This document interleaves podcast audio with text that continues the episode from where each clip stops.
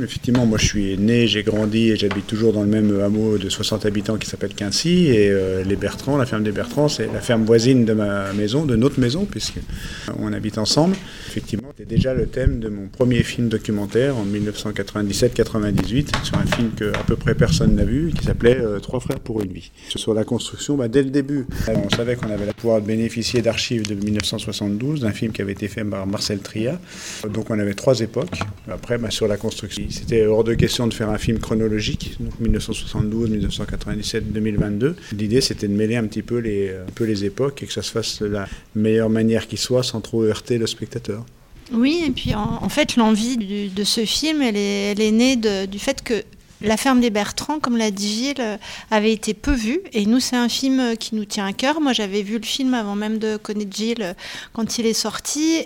J'avais trouvé que c'était un ton et puis une manière d'approcher les gens qui était assez originale. Et au moment où on s'est dit, on réfléchissait à comment redonner une vie à ce film, il se trouve que bah, il se passait quelque chose dans la ferme et on a saisi en fait ce changement pour aller filmer et puis euh, on a donc mis sur le papier euh, l'idée, de ce film qui euh, s'est aussi beaucoup construit au montage. Et là, il faut rendre aussi honneur au, monteur Stéphane Perriot, qui était déjà le monteur du premier film Trois frères pour une vie.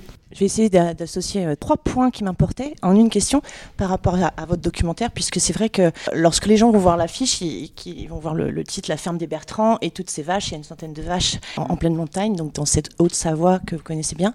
En vérité, du coup, on est non seulement dans une histoire de transmission par euh, chronologie de famille, mais on est également dans l'évolution de technologie. Donc on apprend tout ça en regardant votre documentaire. Puis enfin, il y a un gros apprentissage, je pense, pour le spectateur, c'est de voir comment en fait on est devenu agriculteur. C'est-à-dire, euh, voilà, en fait, dans votre documentaire, on se rend compte que c'est pas forcément le labeur, le sacerdoce, mais c'est finalement, au bout du compte, au départ, une génération pour qui c'était pas un choix, et puis maintenant c'en est un.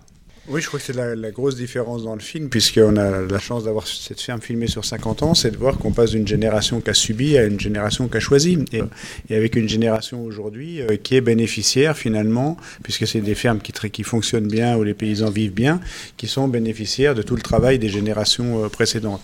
La génération de 1997-98 et qui avait été aussi filmée en 72, c'est révélateur du monde agricole de l'époque, avec l'exode rural, avec des gens qui ne choisissaient pas et qui se sentait un peu obligé de poursuivre l'activité agricole euh, parce que la famille, parce que la pression sociale et parce que euh, cette envie aussi de poursuivre l'activité, de respecter le territoire, de continuer de l'entretenir. Et on passe aujourd'hui à une génération qui a choisi. Euh, Marc, Alex, Hélène, ils ont, ils ont choisi et ils ont chacun une famille et, ils en vivent bien. Donc effectivement, il y a une, différence fondamentale puisque le bilan humain des trois frères de l'époque, il est quand même, il y a une phrase terrible qui est dite par André qui dit c'est un succès sur le plan économique, mais c'est un échec sur le plan humain. Donc, pas de vie, euh, ouais, c'est ça. De vie de famille, quoi. Mm.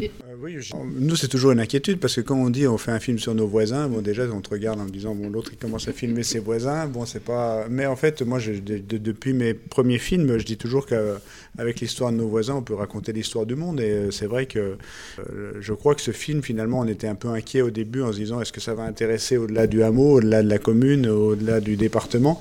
Et puis en fait on se rend compte dans notre tournée d'avant-première qu'effectivement le film est assez universel puisqu'il pose la question de la transmission des générations qui passe. Alors la toile de fond, c'est l'agriculture, mais en même temps, c'est aussi euh, pourquoi on est là, pourquoi on travaille, quel sens on donne au travail, pour qui on travaille, qu'est-ce qu'on transmet, qu'est-ce qu'on laisse, est-ce qu'il faut continuer ça, et tout ça sur une durée assez longue. Donc effectivement, euh, le constat, c'est que qu'on soit agriculteur en Touraine ou qu'on soit euh, travailleur en Touraine euh, ou ailleurs, euh, finalement, on se retrouve dans cette histoire-là et on, est agréablement surpris de voir que les gens sont touchés, mais, mais aussi du niveau d'émotion que ça peut susciter. Parce que ce film-là, il parle de la vie, en fait, du temps qui passe.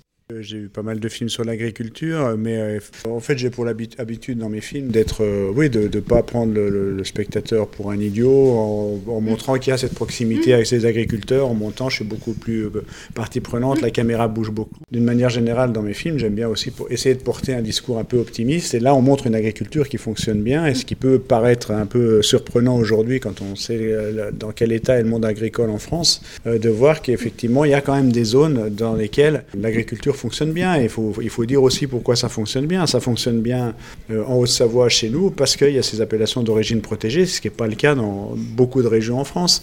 Et il faut dire aussi ce que ça veut dire politiquement que ces zones d'appellation d'origine protégée, c'est aussi que ce sont des mesures qui sont très antilibérales, puisque euh, on définit sur un territoire géographique euh, une zone sur laquelle le lait ne va pas être mis en concurrence avec les producteurs de plaine. Et donc, donc c'est très antilibéral comme mesure. Et on met des règles drastiques de production. À nous, dans la zone Roblochon, il faut sortir les vaches au moins 150 jours par an. Il faut produire et consommer sur la zone. L'ensilage est interdit. Les compléments euh, céréaliers euh, sont plafonnés. Euh, donc il y a des, règles qui sont très contraignantes dans la production, mais grâce à des règles contraignantes et à ces barrières douanières, finalement, eh bien, vous garantissez un revenu aux agriculteurs conséquent qui fait qu'on peut travailler et vivre sur des territoires qui sont difficiles. Parce que le, prix du lait payé aux agriculteurs chez nous, c'est à peu près le prix du, c'est deux fois le prix du lait qui est, qui est payé chez vous, par exemple. Donc c'est pas rien deux fois plus. Donc il faut dire aussi pourquoi c'est un film euh, optimiste et pourquoi on voit cette agriculture qui finalement fonctionne assez bien avec des gens qui sont euh, euh, fiers, contents de leur choix et qui en, qui en vivent bien. Et peut-être, si je peux rajouter, puisqu'on parlait peut-être de référence, on, est, on pensait plus à Farbic et Big Far de Rouquier, qui parlent des travaux de la ferme sur une année au rythme des saisons.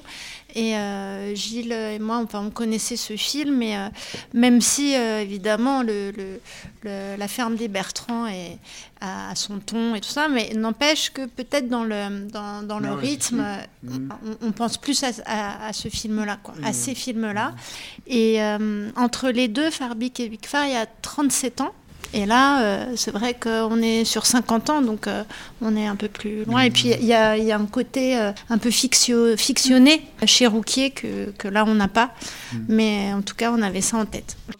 La famille d'aujourd'hui, oui, on habite à côté. Et mm. puis moi, je marque, je les connais depuis qu'il est bébé. Et puis surtout, ils avaient en tête le film précédent. Donc ils savaient comment ça allait se passer. C'est-à-dire que c'est quand même un procédé de tournage. C'est pas Hollywood qui débarque. Hein. Pour le coup, euh, je suis tout seul la plupart du temps. Euh, il y a eu quelques fois, il y a un preneur de son. Quelques fois, Marion vient me donner un coup de main. Mais en gros, euh, il ne faut pas du tout être euh, ni intrusif, ni euh, trop lourd. Et puis, je les filme dans leur travail, dans l'action. Donc, c'est pas, tiens, je te pose ici, je t'éclaire, et puis tu vas me raconter ta vie, ton œuvre. Donc, c'est pas, pour eux, ils voient pas ça comme une contrainte. Et puis, en fait, moi, ce que j'aime bien dans mes films, c'est être dans les films comme on est dans la vie, et que le spectateur, parce que je porte la caméra, parce que je discute avec eux, que le spectateur, il a l'impression d'être à ma place pendant pendant une heure et demie de, temps euh, au cinéma. Donc c'est simple, en fait. Il faut pas se prendre pour ce qu'on n'est pas. Et puis aussi de faire un, faire un film qui soit à hauteur d'homme, toujours, euh, surtout, surtout, pas avoir un regard ni dominant, ni, ni, ni analytique, ni mais d'être le plus fidèle possible à leur parole. Donc eux, la génération d'aujourd'hui, ils avaient le film précédent en tête, donc ils savaient que ça allait se passer comme ça, donc ça s'est passé assez facilement. Même si André, euh, qui est donc le, plus ancien, qui est, qui est dans, les, dans, les trois films, m'a jamais dit oui pour le tournage. Mais déjà en 97, il m'avait jamais, m'avait pas dit oui. En 2022, il m'a pas dit oui. Puis finalement, j'ai fait, mais euh, et puis il est très content du film. Mais c'est pas quelqu'un, tout simplement, il, ne me dit pas oui parce que c'est quand même des gens qui aiment pas se mettre en avant. Donc la, la, terreur d'André, c'est de se dire, euh, faut pas faire de moi un héros parce que moi j'ai une vie de merde. Quoi. En gros, j'ai sacrifié ma vie au travail et j'ai pas eu de vie euh, affective et j'ai voilà le, le, le, constat et le bilan de sa vie fait que il voulait surtout pas être mis en avant. Donc c'était déjà le cas en 97, mais en même temps il est très content du film. On lui a fait voir aussi le dernier film et il dit ah bah c'est super, ah vous avez bien fait de mettre ça, ah je pensais pas que vous alliez mettre ça. Mais en fait quand lui quand il dit c'est super, c'est pas quand on le met en avant, c'est quand on montre que sa vie a été difficile et que c'est un échec globalement, euh, même si aujourd'hui ça va bien pour les autres. donc euh, globalement ça s'est bien passé avec un regard, ils ont un regard euh, sur le film qu'on leur a fait voir évidemment en priorité et un regard qui est à leur image, très distancié par rapport à leur petite personne, c'est-à-dire euh, capable d'analyser euh, ce que le, film véhicule comme idée, comme euh, état d'esprit, sans se focaliser en disant oh là j'ai une mèche de travers, pourquoi j'ai dit ça. Ils sont quand même, je pense que vous aurez remarqué en voyant le film que il y a quand même un niveau de recul, d'analyse par rapport à ce qu'ils sont, une analyse aussi philosophique à travers leur vocabulaire, leur analyse qui est quand même assez remarquable. Non, non, je voulais vous parler de l'actualité des, des, ah films qui traitent du, du, monde paysan. Et pour parler d'autres films plus récents, en fait, euh, euh, donc je pense bien sûr à Petit Paysan, hein, Au nom de la terre, je pense à euh, Juste Philippot qui, fait du fiction fantastique mmh. avec La Nuée ou Acide, mmh. avec les six sadoches que vous aviez fait tourner dans votre long métrage avant. et, je, je, me dis, tous ces protagonistes du cinéma, tous ces gens qui œuvrent, vous, dans le documentaire, et puis ces autres notamment là que je viens de citer, que ce soit des comédiens, que ce soit des réalisateurs, des scénaristes. Est-ce que entre vous, vous parlez des fois de tout ça, la place du, de la thématique agricole dans le cinéma actuel? Comment ça avance? Est-ce que est-ce qu'on on est dans un bon outil qui va être euh, qui peut servir réellement? Après, on entend souvent que le cinéma est une grande famille. Euh, en fait, on se côtoie assez peu. Euh, nous, en plus, en habitant en Haute-Savoie, on fréquente peu les salons parisiens, donc on, se rencontre parfois dans les festivals parce que maintenant Gilles est un, peu plus invité qu'avant, maintenant qu'il il est passé à la fiction. Mais nous, on est on est assez en marge et euh, alors après, euh, on peut discuter, mais alors pas forcément avec euh, ces gens que vous venez de citer, même si nous, on est curieux et on va toujours voir les films des autres. Et pour nous, on, on se nourrit aussi de ce qui existe, on aime, on aime bien aller voir tout ça, mais euh, vraiment, euh, non, on n'a pas, on n'a pas fait de grandes rencontres après. Euh, après, mm. avec aussi, effectivement, nous on vient un petit peu loin de tout ça, avec aussi des différences de perception sur la société et, aussi un regard un peu critique sur le monde du cinéma, qui a quand même un positionnement souvent un peu au-dessus de la mêlée et puis sans vouloir forcément mettre les mains dans le cambouis et tout ça parce que parce qu'on fait du cinéma et qu'on est au-dessus de tout ça. Donc moi c'est pas ma conception des choses. Après avec plein de bémols par exemple petit paysan que vous citez on voit là, le niveau de connaissance du milieu euh, par le jeu de Swan Arlo, mais aussi euh, par le réalisateur. On voit qu'il sait de quoi il parle et on l'a rencontré. Ah, il y a un mélange de tout ça. Maintenant, euh, maintenant il y a des choses qu'on aime, des choses qu'on n'aime pas.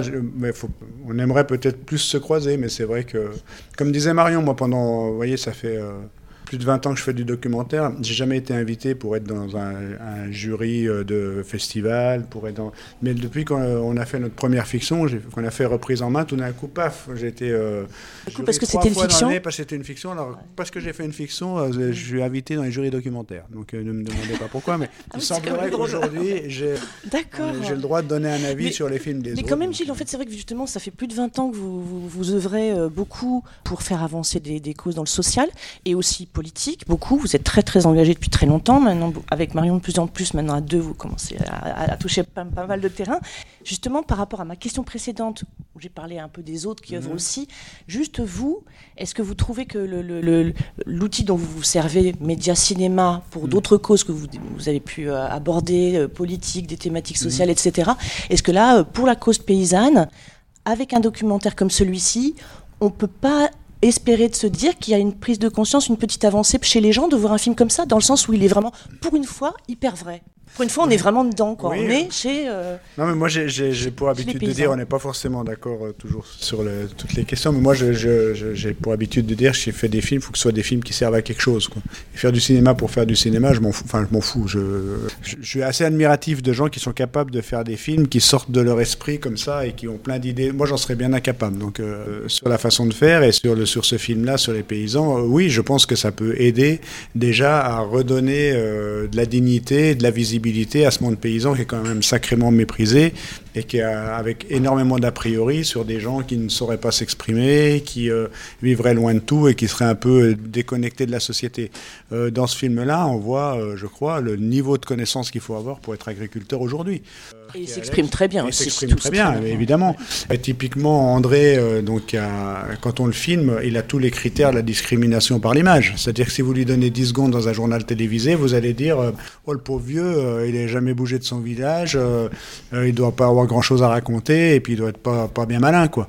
Et en fait, en lui, en lui donnant deux minutes, vous dites, là, finalement, il a peut-être des choses à dire, vous lui consacrez un film, il est au-dessus du niveau de beaucoup de soi-disant experts qui squattent les plateaux de télé à longueur de journée. Donc, euh, mm. Donc le cinéma, et puis mm, en tout cas moi, comme j'aime faire du cinéma, c'est aussi pour redonner de la visibilité et de la dignité à ces gens. je crois que le film y contribue. Si vous regardez le niveau de connaissance qu'ont Marc et Alex, il faut s'y connaître en génétique, il faut s'y connaître en robotique, en informatique, en compta, en mécanique, euh, en, biologie, en, géologie.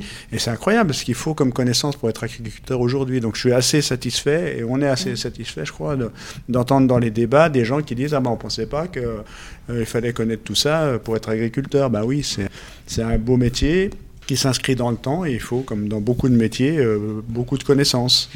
Et puis euh, on nous faisait remarquer que c'était pas un film euh, dogmatique, c'est-à-dire que c'est euh, vraiment enfin, tout ce qui arrive comme information, c'est par le vécu des Bertrand. Je crois que c'est très incarné et c'est ça qui touche aussi les gens.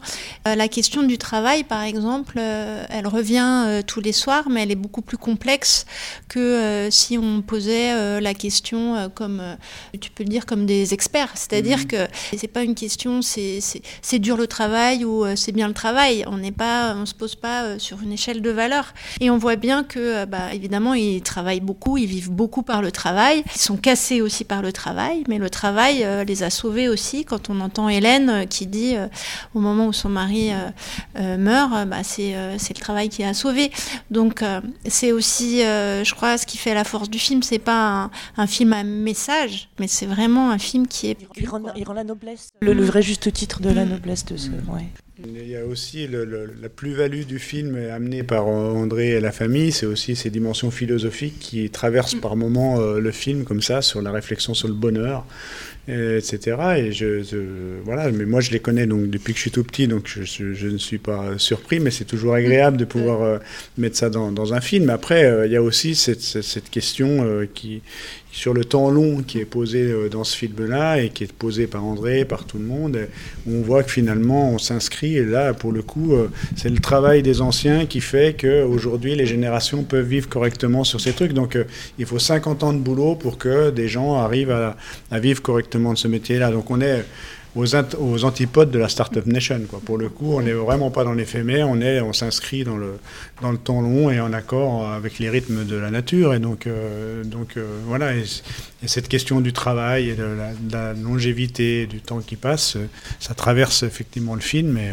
euh, je, crois que c'est aussi par ça que les gens sont touchés, je crois. Carrément, mais l'évolution du, travail, en règle générale, on voit qu'on a puisqu'on parle de robots euh, dans le film, même si c'est évoqué, c'est pas le, thème du film, mais on voit que dans l'industrie, la robotisation est arrivée et que c'était, euh, ça allait alléger euh, la, pénibilité du travail chez les ouvriers, etc le temps nous a montré que finalement ça a surtout fait perdre des emplois et que les emplois qui sont restés ont été euh, compressés, condensés, euh, les temps de pause euh, calculés, la pression et la responsabilisation descendue jusque sur les épaules des, moins qualifiés. Donc les ouvriers finalement n'ont pas gagné grand-chose. Là, il semblerait qu'avec cette histoire de robots, dans une ferme où les gens sont euh, maîtres des horloges un petit peu, les robots arrivent euh, éventuellement à quand même leur libérer du temps et euh, à, alléger un petit peu la, pénibilité et l'usure des corps. Donc voilà, c'est vrai que ça, il y a une différence. Et puis avec aussi, je crois, un, discours que Alex tient dans le film, qui lui était salarié avant qui travaille à la ferme maintenant. Alors certes, c'est de la production de lait, donc ça veut dire au trait matin, soir, 365 jours sur 365, mais lui il dit c'était presque plus dur avant. Alors que si vous écoutez les paysans, eux, les paysans, ils vont vous dire que c'est eux qui les plus gros travailleurs et qu'il n'y a, a qu'eux qui travaillent. Et en fait, non, je crois qu'aujourd'hui, en termes de pression, de pénibilité, de responsabilisation dans les, cette économie de service et dans le, dans le monde du travail en général, je ne suis pas sûr qu'être agriculteur aujourd'hui, ce, soit euh, ce soit plus dur. Je pense que il y a, une pression euh, mentale, une charge mentale aussi, qui n'est mm, pas, mm. pas, comparable, on ne peut mm. pas la comparer, mais qui, est là quand même. La dernière chose que je voulais vous dire, euh, en tout cas ce qui m'a le plus bouleversé, je crois, si je reprends initialement ces trois frères, alors c'est Joseph et je sais Jean, André. Jean et André. Donc, euh, si je me souviens bien, sur les trois, il y en a qu'un qui précisait bien à la caméra, dans les années 90, le film de 97 que vous aviez fait, qui précisait bien que oui, non, mais moi ça j'en ai jamais eu vraiment grand chose à faire, donc moi j'ai pas retenu les noms de toutes les vaches. hein. Il y en a quand même 100. Bon, et puis non, mes frères par contre, hein, ah bah, ils connaissent toutes. Et puis Mm. quand on les entend appeler drôlette, jugeote, fantaisie, je sais pas, mais alors ça me donnait comme une petite larme. Puis un peu plus tard, quand à nouveau devant la caméra, ces monsieur euh, âgés et tout qui, qui sont là et qui disent bah oui, oui, on n'a pas eu, de- on n'a pas pu avoir euh, une vie, oui, on n'a pas eu de famille, de vie intime, tout ça. Et mais à quel point on sent ils ont ils aiment leurs bêtes. quoi. Ils aiment leurs bêtes, ils aiment leur paysage, ils n'arrêtent pas de le dire ça aussi. Qu'ils veulent laisser une belle terre, qu'ils veulent. Et quand on entend ces choses-là, moi je trouve ça, je repars du film avec ça surtout. En fait, cette émotion-là, de- d'entendre que ils ont comblé euh, une forme d'amour autrement, et euh, on sent que c'est ça qui les a fait vivre, je pense. hein. Comment on va répondre à ça? J'ai une impression qui est pas. On- On a d'autres tours aussi euh, d'autres- de spectateurs euh, par rapport à, aux, aux animaux euh, qui. euh, oui. Est-ce que vous êtes d'accord sur le fait, oui, l'amour des bêtes non, globalement, il y a- de toute façon dans, cette famille, euh, et, on va dire dans le hameau où on habite, parce qu'on associe un peu le- les gens du, village, mais euh, il y a cette conscience de vouloir laisser une nature propre et qu'on est là de passage et que du coup on, entretient la nature et nous indirectement les habitants du, village on est bénéficiaires de leur travail et tout ça. Donc il y a une, conscience sur le, respect de la nature, l'entretien des paysages euh, qui est là. Sur les animaux, oui, ils aiment leurs animaux. Après, c'est de l'agriculture, donc c'est dur. Je veux dire, les vaches, elles ont une espérance de vie de 8 ans euh, à peu près, c'est des laitières, et puis il y a un moment donné, euh, on a beau aimer les vaches, il faut les envoyer à l'abattoir. Et parce que c'est une activité. Et, Ça, c'est dit, hein, de toute et c'est façon. dur. Oui, On le non, sait c'est dans dur. votre film, Alors après, euh, on aurait pu. euh, en 97, j'avais, j'aurais aimé tourner une séquence, puis ça n'avait pas marché comme ça, mais il y avait toujours des, des discussions entre eux pour savoir quelle vache on faisait partir à l'abattoir avant telle autre. Alors il y en avait toujours un qui en défendait une plutôt que l'autre et Ah, tout ça. C'est terrible ça. Mais ouais, c'est terrible. Mais, mais la réalité, c'est quand même des gens qui sont quand même très matérialistes et donc on, on se laisse pas aller à des sentiments. euh, Oui, il n'y a pas de voilà. choix non plus. Euh, André, il attend qu'une chose, c'est de mourir, mais il va mourir comme, euh, comme les vaches vont mourir, c'est-à-dire que surtout on va le mettre dans un trou, faut pas qu'il y ait de curé, et que si on peut faire le moins de bruit possible au moment où il va mourir, ben, ça va être comme ça. C'est-à-dire que c'est quand même, c'est quand même des, des, des, des durs dans le rapport humain et dans le rapport aussi avec les vaches, mais, mais ça n'empêche pas qu'ils ils aiment leur troupeau et qu'ils ont tout fait aussi, Marc et Alex, la génération d'aujourd'hui, pour euh, euh, améliorer, pour aller dans le, sens du bien-être animal, et que finalement, les contraintes du bien-être animal, c'est aussi un constat qui est, qui est- qui est intéressant, c'est que les contraintes du bien-être animal fait que la production de lait augmente. Et donc c'est pas parce que tu, tu donnes justement, tu- tu- ça pourrait être vu comme euh, un diktat de, de vision un peu écolo sur les animaux, mais en fait même économiquement c'est intéressant. Et euh, dans, dans la ferme, par exemple, en, en- en donnant plus d'espace à chaque vache dans leur logette, en, euh, elles ont des brosses pour se faire brosser, enfin bon, elles, Elles ont- écoutent la musique. elles écoutent la musique. Enfin, Classique. eh ben, en l'espace de 15 ans, ils ont augmenté de 15% la production laitière. Une- mais avec le même troupeau. Est-ce que c'est une bonne idée d'augmenter cette production laitière? Pour eux, oui. Réduire pour qu'ils aient de l'autonomie. Enfin, moi, j'ai pas vu le film, j'arrive Ouais. au festival d'Angoulême, mais je pouvais pas. Moi, Bien sûr. J'ai vu euh, Mm. la ferme, euh, elles n'auront plus de nom euh, sur les vaches, en fait, justement, sur des robots, la robotisation. Mm. En fait, alors après, euh, c'est vrai que c'est un dilemme. Effectivement, ça, ça, ça aide les paysans, mais est-ce qu'ils ont intérêt à produire plus ou à faire comme, comme André Pochon, je ne sais pas si vous connaissez, Mm. à Saint-Brieuc, la méthode Pochon avec du trèfle, les mettre, mais là, vous, elles, vous, elles vont Ah non, mais forcément nous, à la non, pâture. mais c'est pour ça, il faut que vous ça. ayez vu le film, parce Ouais, qu'en voilà. fait, nous, on n'est pas dans ce cadre-là. Nous, Voilà, les, les vaches, de elles vont, robot, dehors- les vaches, elles Elles vont vont dehors. dehors. La- La les contraintes, elles, euh, je, je vous ai dit, elles n'ont pas le droit à l'ensilage. Elles Ouais, ont... ouais, Après, ouais, ouais, donc il n'y a, pas de. euh, j'en- J'entends ce que vous dites. Quand vous verrez le film, à un moment donné, d'une manière assez sage, Marc, il dit euh, pourquoi vouloir faire plus? Ça sert à rien de faire plus, il faut qu'on fasse mieux. Mais en l'occurrence, eux, ils ont fait mieux pour le bien-être animal, mais le mieux pour le bien-être animal leur permet de produire plus et de mieux gagner leur vie. Moi, je j'ai rien contre des, la, la technologie à partir du moment où elle, elle soulage les corps, elle permet aux gens de mieux vivre. Je veux dire, et, et en l'occurrence, ça se fait pas au détriment des vaches, puisque finalement, elles ont plutôt le Bien sûr, c'est donc en fait, mais par exemple, le, le côté euh, c'était mieux avant parce qu'on s'occupait mieux des vaches et tout. Moi, je veux même pas en entendre parler parce que je veux dire, moi, je- quand j'étais gamin dans le village, euh, il y avait sept ou huit maisons où il y avait les, les vaches qui étaient dans la dans la maison d'habitation. Puis c'était ça les fermes traditionnelles. En termes de bien-être animal, des vaches qui restaient sept mois à la tâche dans des étables toutes sombres où on leur donnait du foin devant le, devant le truc puis qu'on les sortait euh, seulement euh, mi-mai jusqu'à jusqu'à début novembre euh, je suis pas sûr que les vaches étaient plus heureuses d'être à la tâche comme ça, euh, collées les unes contre les autres. Aujourd'hui, elles ont euh, effectivement les stabulations, les trucs. C'est pour ça que le film est un peu complexe. C'est pas, c'est pas un film pro robot, c'est pas un film, mais c'est que quand la technologie peut effectivement soulager les corps et puis euh, améliorer l'économie, pourquoi pas. Mais, mais moi, je dans le film, on fait le choix de pas traiter cette question-là parce que, parce que non mais non mais je veux dire de pas dire on est pour les robots, on est contre les robots parce que parce que parce que moi, nous qui on est pour euh, savoir, moi je me lève deux heures après eux hein, tous les matins euh, et puis je travaille pas 365 jours sur 365. Alors si eux ils disent moi j'aimerais bien euh, quand même pour mes gamins euh, avoir un peu plus de temps libre et tout comme ça, je me sens pas trop pour dire bah pour le folklore et pour tout ça c'était mieux avant. Si tu pouvais continuer de traire matin et soir, ce serait quand même mieux. C'est pas à moi de dire ça quoi. En fait il n'y a pas de message. Euh, C'est d'être le plus juste possible, le plus réaliste possible par rapport à une situation donnée et avec des gens qui ont des choses à dire et à raconter sur leur vie, sur le sens de la vie, sur le sens de la transmission et sur le, sur le, le- le sens qu'on donne euh, à l'agriculture. Euh, Mais euh, le message, y a pas de, pas, pour le coup, c'est pas un film à message. Chacun, chacun prend ce qu'il veut là-dedans.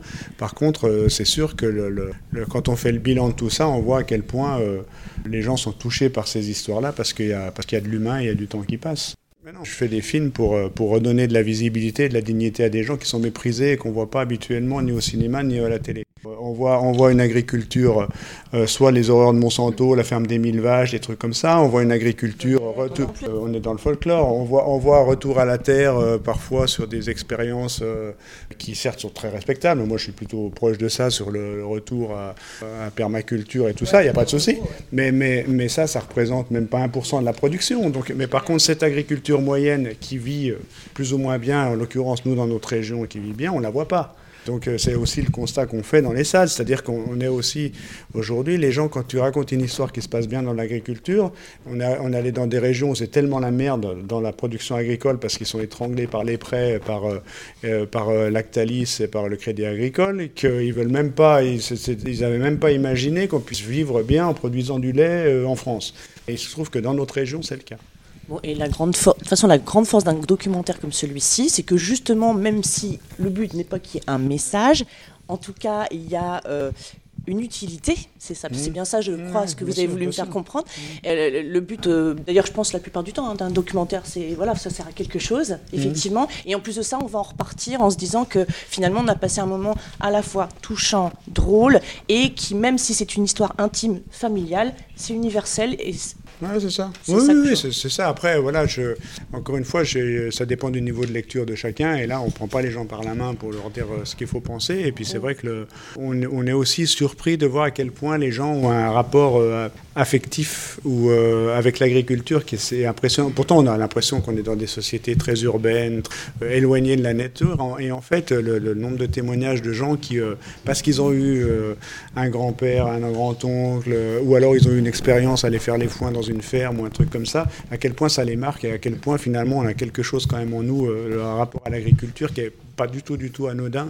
Je pense que ce, ce film, il touche aussi les gens pour ça, parce que ça les ramène euh, à leur histoire personnelle et, et aussi sur les questions de transmission, etc. Quel beau mot de fin. Ouais. Merci, merci, à tous les deux. Merci beaucoup. euh, merci beaucoup. à tous les deux. Et puis, euh, bah, très belle route euh, à ce beau document.